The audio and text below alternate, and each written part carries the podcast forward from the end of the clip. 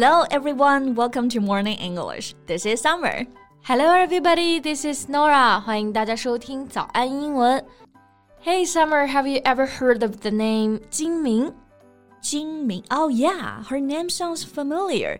Is she the famous Chinese child star of the 1990s? 对，其实如果你是九零后啊，零零后。可能不一定听过她的名字，但是在七零年和八零年那一代，相信你一定在电视上见过她。对，我记得金明是当时风头无两的顶流女演员啊。She acted in several television adaptations of Taiwanese romance novelist 琼瑶 's works，而且尤其是琼瑶阿姨啊，格外偏爱她，一手将她捧红。把她塑造成了琼瑶剧御用的童年女主角。Right. Her famous work is Wan Jun. She presented excellent acting skills at a young age of nine. 像我妈妈经常就说啊，这个婉君长得好可爱呀、啊，脸圆嘟嘟的。她可能希望我小时候跟她长得一模一样的可爱吧。But I'm sure you were also sweet, cute, and chubby when you were young. 嗯、um,，sweet 不一定，chubby 倒是真的。 那 chubby 这个词呢，其实就是经常用来形容小孩。Fat in a pleasant and attractive way, right？那这种就不是 fat，而其实是说非常可爱的、胖乎乎的。对，那我们刚刚还讲到啊，金铭他的演技非常好。相信知道他的人呢，都被他的哭戏给感动过。Yeah, it's hard to forget the way her eyes misted over in the scene when little Wan Jun was forced to become the bride and leave her grandma. 是的，小婉君和外婆分开的那一幕啊，深深的刺痛了荧幕前无数观众的心。嗯、那 mist over mist 做名词呢，可以表示薄雾，但是在这里做动词，表示的是眼含泪水。泪眼朦胧的那种状态。If your eyes mist or something mists them, they fill with tears. Exactly. She's so good at performing. That's the reason why the audience can relate to her acting so deeply. 没错，但是当时在火遍全国的时候呢，他却做了一个非常惊人的决定。She decided to quit acting at the peak of her career. Yeah，当时啊，金明就是退圈了。那他后面都经历了什么呢？Let's find out in today's podcast. 在节目的开始，给大家送一个福利。今天给大家限量送出十个我们早安英文王牌会员课程的七天免费体验权限，两千多节早安英文会员课程以及每天一场的中外教直播课，通通可以无限畅听。体验链接放在我们本期节目的 show notes 里面了，请大家自行领取，先到先得。那其实像金明这样突然退圈的童星呢，并不少。Working regularly as an actor might seem great, but some child stars choose to leave acting behind after starring in just one TV show. Yeah，因为演戏啊，并不是一件简单的工作。像这些童星呢，他们很小开始就工作，就更是如此了。 And with that instant success, sometimes comes with the realization that show business isn't an industry they want to stay in forever. 没错，小时候呢，刚开始演戏嘛，有可能是被星探发掘了，也有可能是父母觉得合适。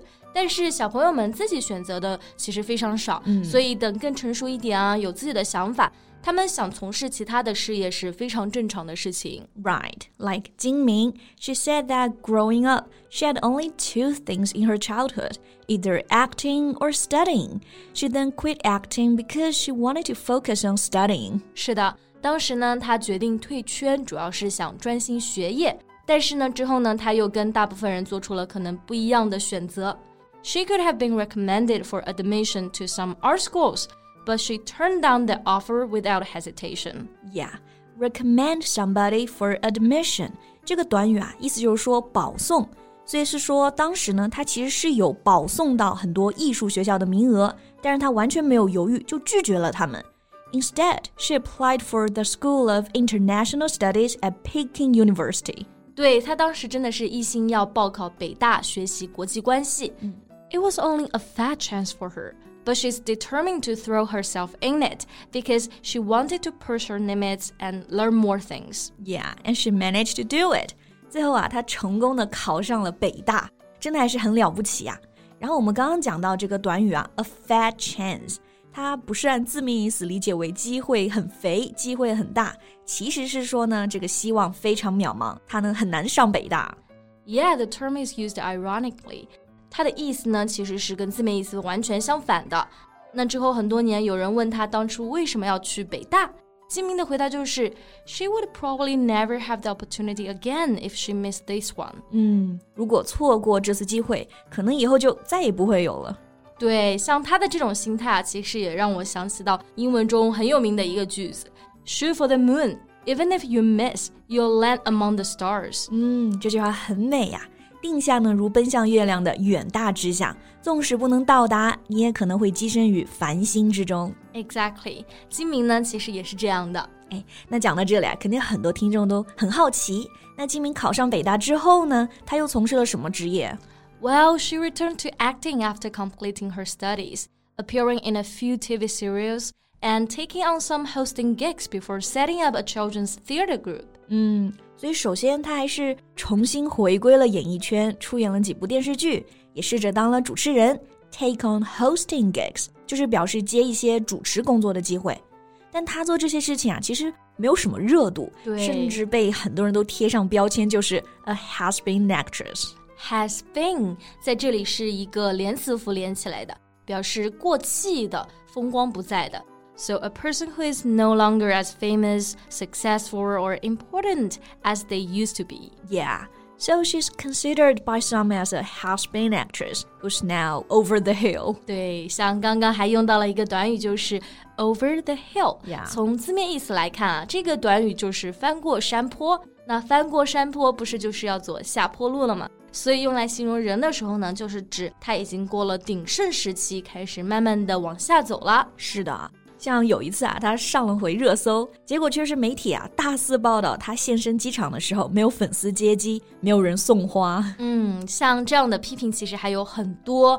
Some say she ruined her promising future and that she became ugly after growing up. And others wonder why she still continued acting after going to Peking University. 但是啊，面对这些质疑呢，金铭都只是一笑而过。She doesn't think fame is important for her wealth beauty, and fame are all transient. When those are gone, little is left except the need to be useful. 对他来说，财富啊、美貌啊，又或是他的名誉，都不过是暂时的、转瞬即逝的。It's transient, continuing only for a short time.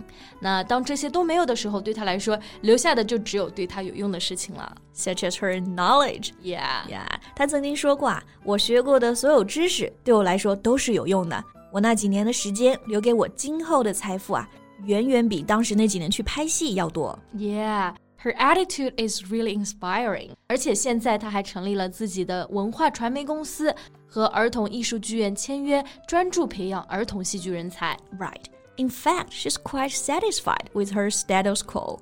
She enjoys what she's doing right now, and she has no regrets. 嗯。 我觉得这样就很好啊，他没有长成大家希望的样子，但是呢，他却活成了自己喜欢的样子。This is also a kind of success。没错，好了，那今天节目就到这里结束啦。So thank you so much for listening. This is Norah. This is Summer. See you next time. Bye. 今天的节目就到这里了。如果节目还听得不过瘾的话，也欢迎加入我们的早安英文会员。成为会员，您就可以无限畅听我们每天一场免费的中外教直播课，以及两千多节原创系统课程了。今天我们限量送出十个七天免费试听权限，试听链接放在我们本期节目的 show notes 里了，请大家自行领取，先到先得。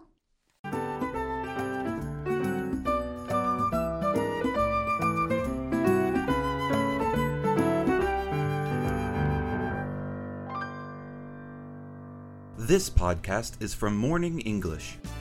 学口语就来早安英文。